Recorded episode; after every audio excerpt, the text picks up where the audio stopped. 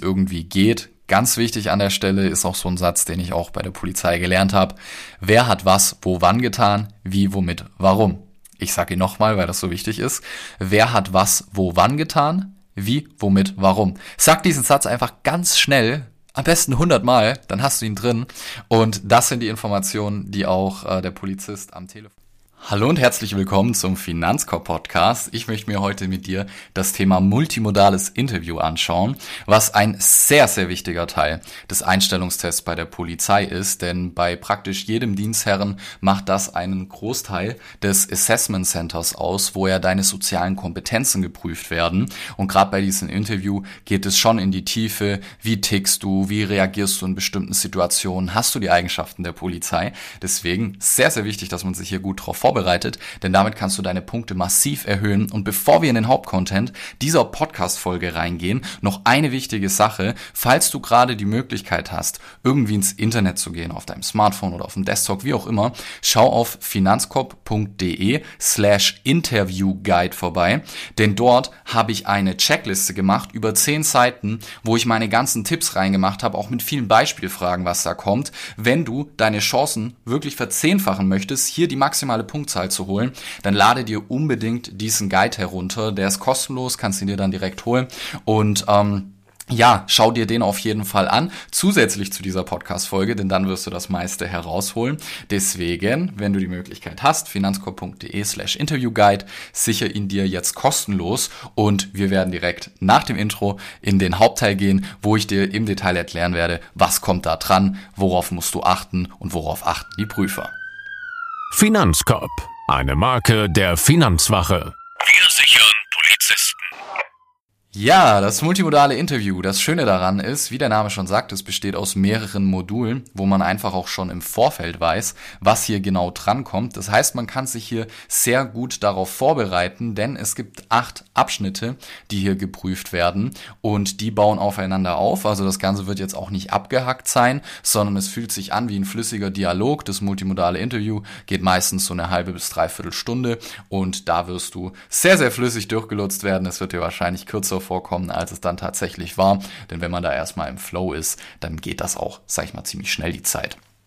Der erste Teil, der wird nicht bewertet, denn es gibt von diesen acht Teilen drei Stück, die nicht bewertet werden. Die tragen einfach zu einem flüssigen Gespräch bei und da findet dann eben keine Bewertung in dem eigentlichen Sinne statt. Aber logischerweise tut man immer zu seinem persönlichen Gesamtbild beitragen. Das heißt, auch hier ist es wichtig, diese Abschnitte zu kennen und sich zumindest ein bisschen drauf vorzubereiten. Und der erste, der hier nicht bewertet wird, ist die Begrüßung und der Smalltalk. Hier ist einfach wichtig, dass du auch darauf achtest, dass du mit einem Lächeln Lächeln deine Prüfer begrüßt. Am besten ein richtiges Lächeln. Das erkennt man daran, dass du diese an den Augen, dass du diese Lachfalten hast. Denn bei einem unechten Lachen, da lacht quasi nur der Mund, aber deine Augen müssen mitlachen. Das ist auf jeden Fall wichtig. Vor allem dann auch, falls deine Prüfer eine Maske tragen sollten. Man weiß ja nicht, wie sich das mit Corona entwickelt. Jetzt, also zum jetzigen Zeitpunkt, ist das eigentlich nicht mehr der Fall. Aber solltest du eine Maske tragen, gleich zehnmal wichtiger, dass du mit den Augen lächelst.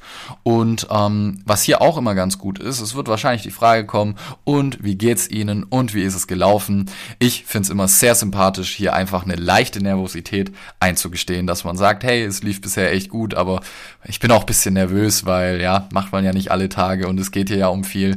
Deswegen, ja, so ein bisschen nervös bin ich. Dann äh, holst du deinen Prüfer direkt mit ins Boot, dann wird er dir sagen, hier, Sie müssen gar nicht so nervös sein, wir beißen nicht oder so, wenn sie äh, da gut gelaunt sind und vor allem halt auch Spaß verstehen, dann sind sie halt direkt im Boot, weiß, dann kannst du hier direkt Sympathie damit aufbauen. Und äh, ja, einfach entspannt ins Gespräch starten, deswegen Augenkontakt halten, echtes Lächeln, leichte Nervosität gestehen, auch natürlich den Händedruck annehmen, jetzt nicht strenger sein, als die Polizei erlaubt, wenn dir die Hand hingehalten wird und dann wird das gut. Dann geht es quasi los mit dem Interview, mit der Selbstvorstellung. Da wird dann ein Prüfer sagen, hier, erzählen Sie uns mal was zu sich oder stellen Sie sich doch uns einfach mal vor. Und bei dieser Selbstvorstellung, da fängst du natürlich an mit dem typischen, hey, mein Name ist Kai Buczynski, ich bin 27 Jahre alt, ich habe, äh, beziehungsweise ich mache aktuell das und das, meine schulische Ausbildung ist so und so. Also du kannst hier diese ganzen Punkte, die du ja eh in deinem Lebenslauf drin hast, kannst du hier erzählen. Das äh, passt auch, wichtig ist, beziehungsweise ein ganz wichtiger wichtiger Tipp, den ich dir hier dazu geben kann, ist, dass du ein Hobby nimmst und dieses Hobby in Polizeibezug stellst, denn logischerweise, die Prüfer haben sehr, sehr viele Personen an dem Tag und du musst irgendwie im Kopf bleiben. Und was hier immer sehr cool ist, wenn du einfach zeigst, dass du irgendein bestimmtes Hobby hast, was dir Spaß macht und wo du dir auch Gedanken gemacht hast, dass es zur Polizei passt. Was meine ich damit? Sagen wir einfach mal, du würdest äh, leidenschaftlich gerne Fußball spielen. Dann würde ich auf jeden Fall in der Selbstvorstellung mit einbringen, ähm, dass du sagst, in meiner Freizeit, da spiele ich leidenschaftlich gerne Fußball und da habe ich auch gelernt, mit Rückschlägen umzugehen, denn wenn man in so einem Spiel mal hinten liegt oder es nicht so läuft, wie man sich vorstellt, dann muss man eben hier auch bei schweren Herausforderungen weitermachen. Wenn man hier aber gut im Team arbeitet, habe ich festgestellt, dann kann man auch mit Herausforderungen klarkommen, mit denen man nicht gerechnet hat und das Schöne bei der Polizei ist, da ist es ja genauso, da muss man ja auch im Team arbeiten und auch eben mit unvorhergesehenen Herausforderungen klarkommen. Deshalb freue ich mich mich eben auch das, was ich im Fußball gelernt habe, eben auch bei der Polizei einzusetzen, weil man hier im Rahmen des Polizeidienstes auch genau diese Eigenschaften braucht. Damit wirst du deinen Prüfer aus den Socken hauen. Ich sag's dir, das äh, wird im Kopf bleiben, dass du dieser leidenschaftliche Fußballspieler bist, der da auch äh, voll gut in die Polizei passt. Also das ist sehr, sehr cool. Oder auch ein anderes Beispiel könntest du natürlich auch mit Kampfsport machen, dass du beim Kampfsport gelernt hast, dass es wichtig ist, diszipliniert zu sein, dass es wichtig ist, auch mal, wenn es anstrengend ist, durchzuhalten, weil Durchhaltevermögen ist natürlich auch so eine Eigenschaft, was die Polizei möchte. Deswegen einfach hier dein Hobby in Bezug zur Polizei setzen. Damit hast du auf jeden Fall richtig, richtig gute Pluspunkte. Und eine wichtige Sache noch zur Selbstvorstellung. Lerne niemals einzelne Sätze auswendig. Also beim Training solltest du darauf achten, dass du vor dem Spiegel übst, dass du auch darauf achtest, wie du Dinge sagst. Denn man muss da so eine gewisse du musst so ein gewisses Feuer haben, das muss anstecken und das kommt äh, primär dadurch, wie du die Dinge sagst und das übst du vor dem Spiegel. Also wenn du diese Dinge sagst, achte mal drauf, was macht dein Gesicht, was macht dein Mund, was macht deine Tonhöhe. Einfach darauf achten, wie du die Dinge sagst und niemals irgendwie Sätze auswendig lernen. Denn der Hintergrund der ist ganz einfach der, dass wenn du jetzt dir deine, keine Ahnung, 80 Sätze oder so auswendig gelernt hast und du hast einen vergessen und du bist gerade in deiner Selbstvorstellung und du merkst, oh shit, ich habe den Punkt vergessen, dann wirst du auf einmal nervöser. Kommst aus dem Konzept, dein Gegenüber nimmt es wahr, okay, irgendwie ist er nervös, irgendwie ist er nicht mehr so im Flow und das wäre ärgerlich, weil dein Gegenüber weiß gar nicht, dass du was vergessen hast. Vielleicht kam das auch total cool rüber, aber aufgrund der Nervosität in dieser Situation hast du den Satz vergessen und das muss nicht sein. Lerne deswegen einfach nur die grobe Struktur auswendig, also was möchtest du ungefähr in welcher Reihenfolge sagen. Übe das so oft, dass du diese Reihenfolge blind beherrscht von den Dingen beziehungsweise von den Abschnitten, die du sagen möchtest, aber lerne da keine genauen Sätze oder Wörter auswendig, die du sagen musst, denn ja, da wirst du im Nachgang nur nervös werden. Danach, wenn du die Selbstvorstellung hinter dir gebracht hast, die geht übrigens so je nach Dienst her so zwei bis fünf Minuten, dann geht es in die Berufswahl der Polizei. Hier möchte man wissen, warum bist du da. Denn äh, hier ist einfach wichtig zu wissen, warum ausgerechnet du zur Polizei möchtest. Und hier kann natürlich auch das Thema kommen, wie zum Beispiel, welche Stärken und Schwächen hast du, warum möchtest du zur Polizei, was reizt dich an der Polizei. Und auch hier so ein kleiner Geheimtipp, was ich dir empfehlen kann, falls es zu dem Thema Schwächen kommt, dass du eine bestimmte Matrix nenne ich das jetzt mal, so einen bestimmten Aufbau vom Schwächen kommunizieren hast. Der ist übrigens in dem Interview-Guide nochmal genauer beschrieben. Du sagst einfach, manch, manchmal neige ich dazu, dass ich zum Beispiel unpünktlich bin. Das merke ich zum Beispiel in Situationen, wo ich mich mit meinen Freunden verabrede. Da bin ich manchmal fünf bis zehn Minuten zu spät. Und jetzt wichtig. Aber seitdem ich darauf achte, dass ich fünf bis zehn Minuten früher da bin und gedanklich eben da schon wirklich gucke, dass ich früher komme, ähm, passiert das nur noch selten und äh, habe in der Regel keine Probleme mehr damit. Das Aber ist hier ganz wichtig. Damit tust du quasi das, was du vor dem Aber gesagt hast, wieder neutralisieren. Wie gesagt, in dem Interview-Guide dazu mehr. Aber das ist eine super Sache, wie du deine Schwächen kommunizieren kannst. Und der nächste Teil, in dem Gespräch ist das freie Gespräch, das baut dann quasi auf den beiden vorherigen Teilen auf, also Selbstvorstellung, Berufswahl der Polizei, auch Warum-Fragen genannt und auch der nächste Teil, freies Gespräch, das ist quasi, sag ich mal, ein Block. Und da kommen noch viele weitere Fragen dran. Ich werde jetzt noch ein, zwei, drei nennen als Beispiel und die weiteren, die findest du dann in dem Interview-Guide. Ähm, man könnte zum Beispiel fragen, warum haben Sie sich bei der Polizei beworben? Warum bewerben Sie sich bei unserer Behörde? weil je nach Dienstherr kann es natürlich auch sein, dass du in einen bestimmten Abschnitt möchtest oder zum Beispiel in Hannover, da gibt es ja auch mehrere Polizeidirektionen, da muss man dann eben auch sagen können, warum möchtest du ausgerechnet dorthin und was auf jeden Fall auch gut sein kann, warum denken sie, dass sie als Polizistin geeignet sind. Hier natürlich auch, äh, wenn du dich schon auf die Frage vorbereitet hast, das Hobby mit Polizeibezug, kannst du hier auf jeden Fall schon mal was Gutes nennen und das sind wenige Beispiele für ähm, Fragen, die hier drankommen können. Dann ist der nächste Teil die biografiebezogenen Fragen. Biografiebezogene Fragen, da geht es einfach darum, was du in deiner Vergangenheit schon so erlebt hast. Und hier möchte man quasi aus der Vergangenheit, aus deinem bisherigen Leben herausfinden, ob du die Polizeieigenschaften mitbringst, wie zum Beispiel Frusttoleranz, wie zum Beispiel Teamwork. Und hier ist es einfach wichtig, dass du so ein paar Fragen schon im Vorfeld kennst, dass du dir schon Gedanken gemacht hast, was könnte man darauf sagen. So ein Klassiker sind zum Beispiel Erfolge und Misserfolge, die man wissen möchte. Demnach könnte eine Frage lauten, wann sind Sie das letzte Mal gescheitert und wie sind Sie damit umgegangen? Da möchte man einfach sehen, dass du mit Rückschlägen umgehen kannst, um deine Frusttoleranz zu testen. Hier solltest du dann auf jeden Fall schon mal ein Beispiel parat haben, wann du das letzte Mal gescheitert bist und wie du damit umgegangen bist. Das kann in der Klassenarbeit sein, das kann beim Sport sein.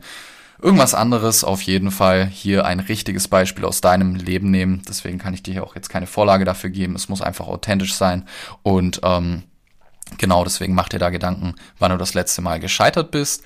Genauso kann eine gute Frage sein, was war ihre bisher wichtigste Entscheidung? Da möchte man einfach wissen, ob du entscheidungsfreudig bist oder auch, ähm, ja, was war der letzte große Erfolg, auf den sie stolz sind. Hier möchte man natürlich wissen, dass du auch Erfolge zu verzeichnen hast. Deswegen Erfolge, Misserfolge, Entscheidungen, die du getroffen hast, stressige Situationen, wo du einen kühlen Kopf bewahrt hast. Das sind so typische Fragen, die hier drankommen könnten.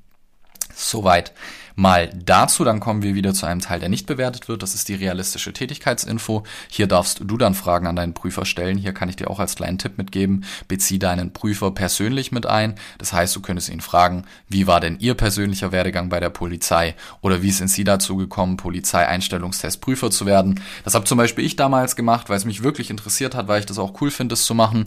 Und ähm, wenn du auch äh, dieses Gefühl hast, dass es eine coole Frage für dich ist, was dich wirklich interessiert, stell dir auf jeden Fall deinen Prüfer wird es auf jeden Fall sympathisch finden, dass du ihn mit einbeziehst.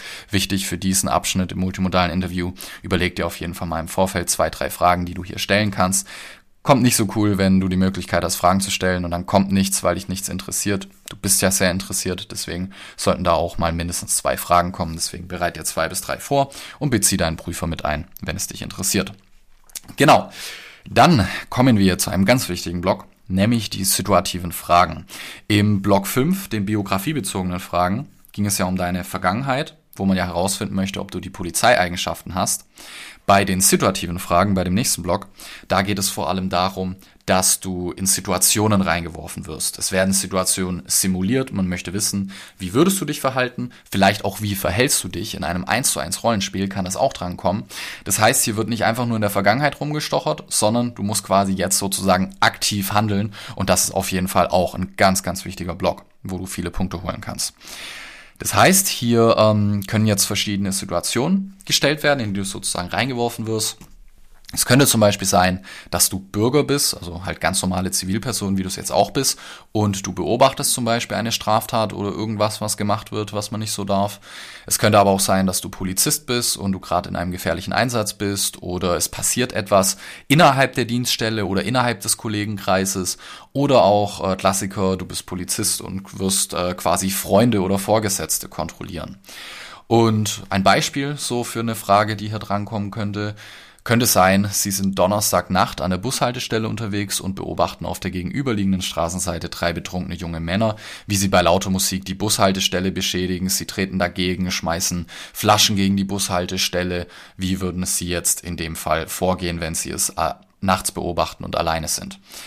Hier ist das taktische Vorgehen gefragt. Damit ist gemeint, dass du cool bleiben solltest und nicht einfach reingehen solltest, also nicht einen auf Rambo machen, sondern cool bleiben, Abstand halten, 110 wählen und ähm, dann den Polizisten möglichst viele detaillierte Informationen durchgeben.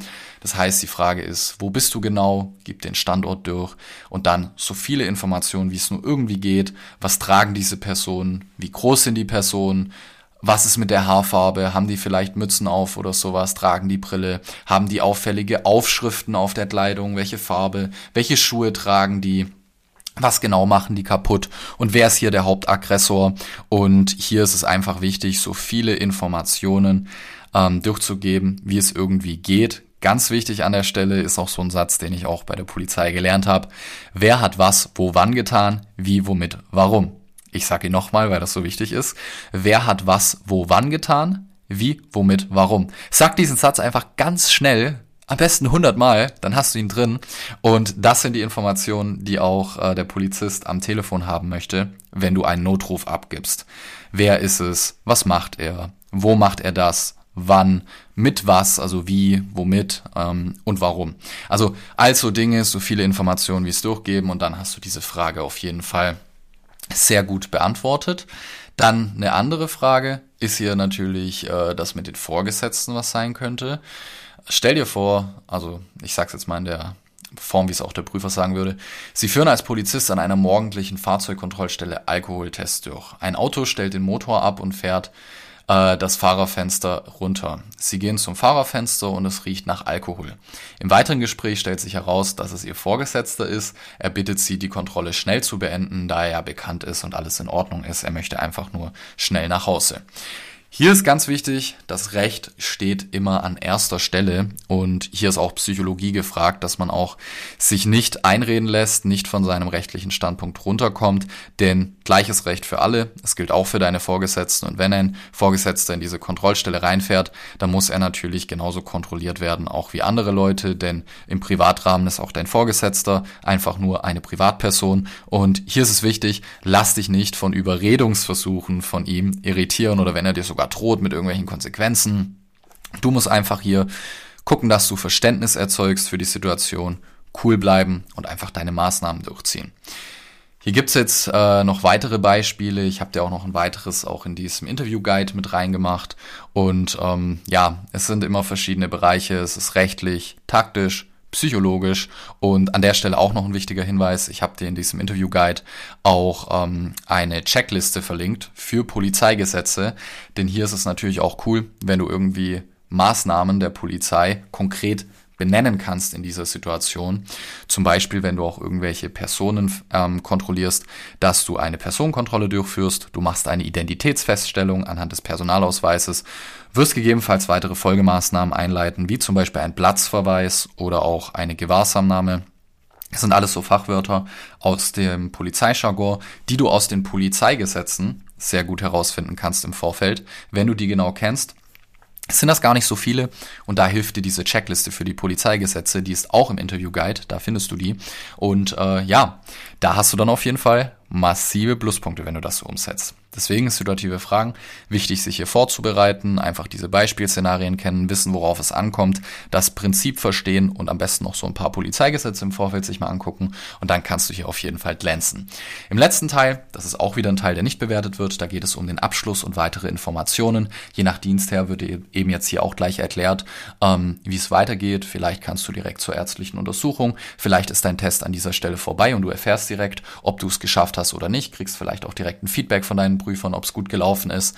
Und ähm, genau, deswegen dadurch, dass es variiert, braucht man da nicht tiefer drauf eingehen. Aber um es dir noch einmal abschließend zusammenzufassen, das multimodale Interview besteht aus acht Bausteinen, nämlich der Begrüßung und dem Smalltalk, der Selbstvorstellung, der Berufswahl der Polizei, also auch die Warum-Fragen genannt, einen freien Gesprächsteil, der sich auf die Selbstvorstellung und die Berufswahl bezieht, dann die biografiebezogenen Fragen, die realistische Tätigkeitsinfo, wo du Fragen stellen darfst, die situativen Fragen, wo du in Situationen reingeworfen wirst und den Abschluss. Danke, dass du dir den Podcast angehört hast. Ich hoffe, ich konnte dir weiterhelfen. Wie gesagt, schau auf jeden Fall auf finanzkorb.de slash Interviewguide vorbei und sicher dir den Interviewguide, dass du das Wissen nochmal vertiefen kannst. Hör dir die Folge auch gerne zweimal an, damit du eben auch hier die maximalen Punkte holen kannst. Denn wie du sicherlich schon weißt, je mehr Punkte du hast, desto wahrscheinlicher ist es, dass du die Laufbahn oder auch die Stelle generell bekommst, die du haben möchtest. Deswegen vielen Dank fürs Zuhören und ich freue mich, dich in einer weiteren Podcast-Folge wieder begrüßen zu dürfen.